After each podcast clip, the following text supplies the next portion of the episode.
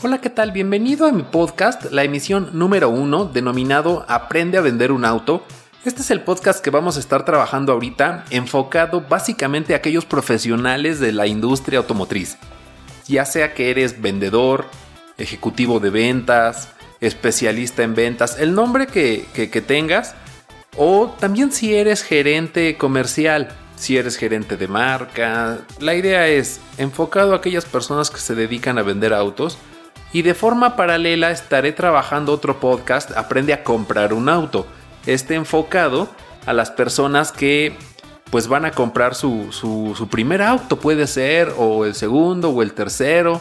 Y sabemos que esto no sucede tan a menudo. Tú compras un auto quizá cada 3, 4 años, que es el intervalo en el que termina un plazo de financiamiento y vas por uno nuevo. Quizás sean 5, quizás sean hasta 8 años. Pero en otros casos, Sabemos que hay personas que quizá no necesitan un auto en la familia, necesitan dos o tres. Aquellas personas que están interesadas en comprar un auto y que sabemos que no es tan a menudo como te explico, pues necesitas conocer cómo comprar un auto. No es como comprar fruta o vegetales, que sabes el color, sabes eh, la dureza que tiene. En este caso, comprar un auto, dado que no lo haces de forma muy regular, pues sí necesitas conocer algunas técnicas de compra de un auto para que finalmente selecciones el vehículo que más se adecua a tus necesidades, que estas necesidades pueden ser racionales o emocionales, realmente no importa. Si estás comprando un vehículo por necesidad, porque vas a trabajar con él, es tu sustento, está bien. Si lo vas a comprar por gusto, porque quieres disfrutar eh, viajes en carretera o por el simple hecho que disfrutas manejar, también está bien. Ambos son muy válidos lo importante es que realmente compres lo que buscas, porque de ahí depende tu satisfacción como cliente. Si me paso del otro lado, de los vendedores, en aprende a vender un auto, pues también es necesario que conozcas las técnicas para poder identificar qué es lo que realmente está buscando un prospecto al momento de comprar un auto.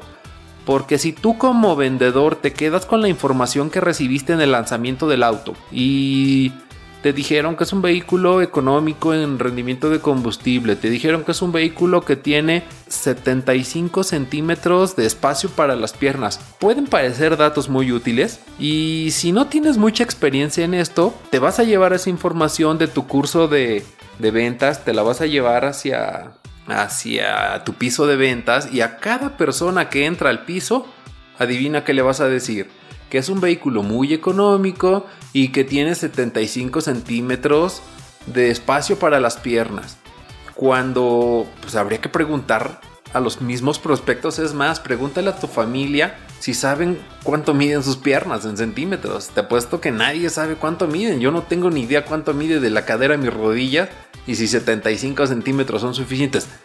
Lo que te quiero explicar es Debes conocer las técnicas, saber identificar qué es lo que está buscando realmente tu prospecto para garantizar su satisfacción y desde tu lado pues garantizar la venta.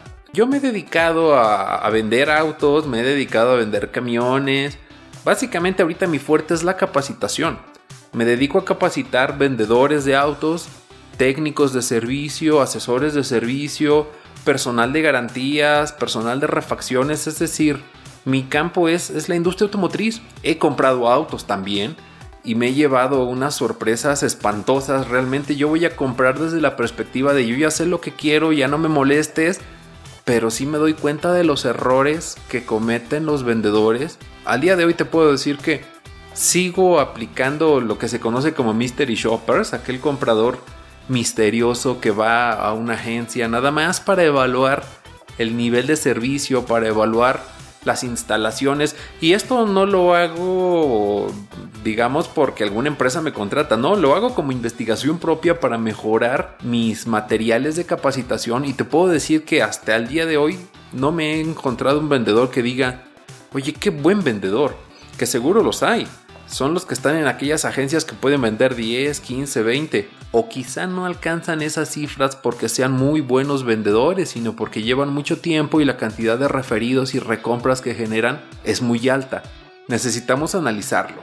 En este podcast de Aprende a vender un auto, Voy a, voy a dividir la introducción en dos sesiones porque es, es muy largo. Sin embargo, primero vamos a tocar el tema en el siguiente, en el siguiente podcast que vamos a emitir de por qué estás en, ventas de autos. ¿Qué haces vendiendo autos? Sabemos que la mayoría de los vendedores no es su sueño vender autos. Casi todos son accidentales. Encuentran el anuncio en el periódico, en internet, que estamos buscando ejecutivos de venta, excelentes prestaciones, comisiones, y pues es lo que te atrapa porque no tienes otra oportunidad en ese momento.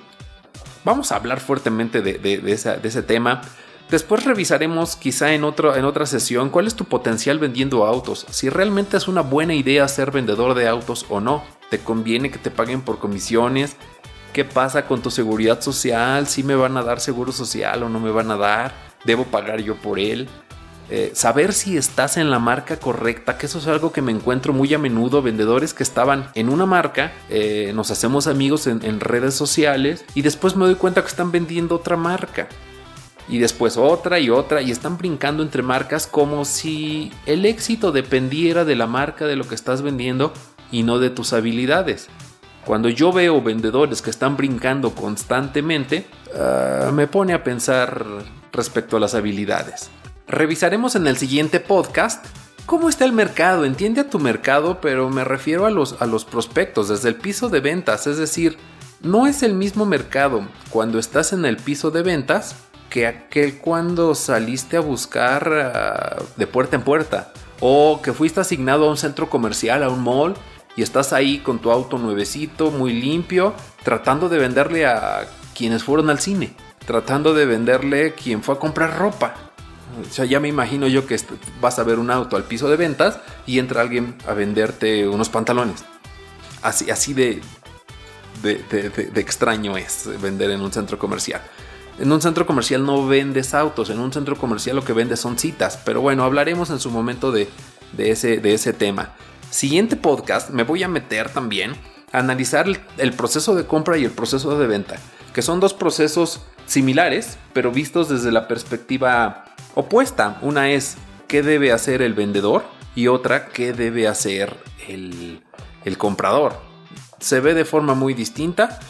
Lo analizaré a fondo, identificar los diferentes tipos de prospectos, porque hay prospectos que van al piso de ventas, otros que te contactan por teléfono, otros que contactan por internet, referidos de personas a las que le vendiste y te recomendaron por tu buen trabajo, recompras también, los que bueno, se casan contigo, y he podido ver que hay algunos clientes que se, se casan con un vendedor.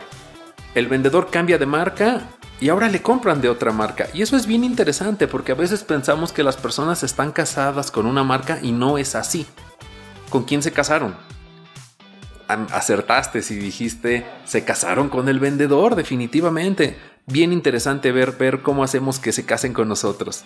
Y por último, pues hablaremos también de aquellos prospectos que que llegan por el área de servicio. Es interesante cómo el área de servicio también es un foco de clientes cautivos, por las buenas o por las malas. Por las buenas es por tu buena calidad de servicio que da, que da tu marca. Por las malas es por la garantía. Si no me traes el autoservicio, pierdes tu garantía. Y esa será, esa será la primera parte de lo que estaremos revisando. En el siguiente episodio hablaremos de la segunda parte de qué es lo que estaremos tratando en esta primera sesión cuando terminemos de ver la introducción, me voy a meter a analizar cada uno de los puntos en cada programa. Iremos intercalando, hablaremos de algunos vehículos para darle concepto, para bueno, que no quede esto en el aire, nada más en, en buenas recomendaciones. Lo iremos alternando con algunos vehículos, es decir, vehículos que están a la venta actualmente, tomaremos uno, y digo tomaremos porque lo haremos tú y yo, y lo, vamos a analizar desde esta perspectiva. ¿Cómo deberíamos vender tal o cual modelo?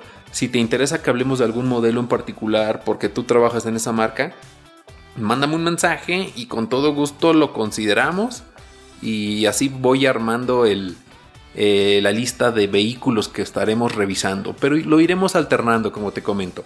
Aquí lo importante es que hagamos práctico todo lo que vamos a estar viendo eh, teórico.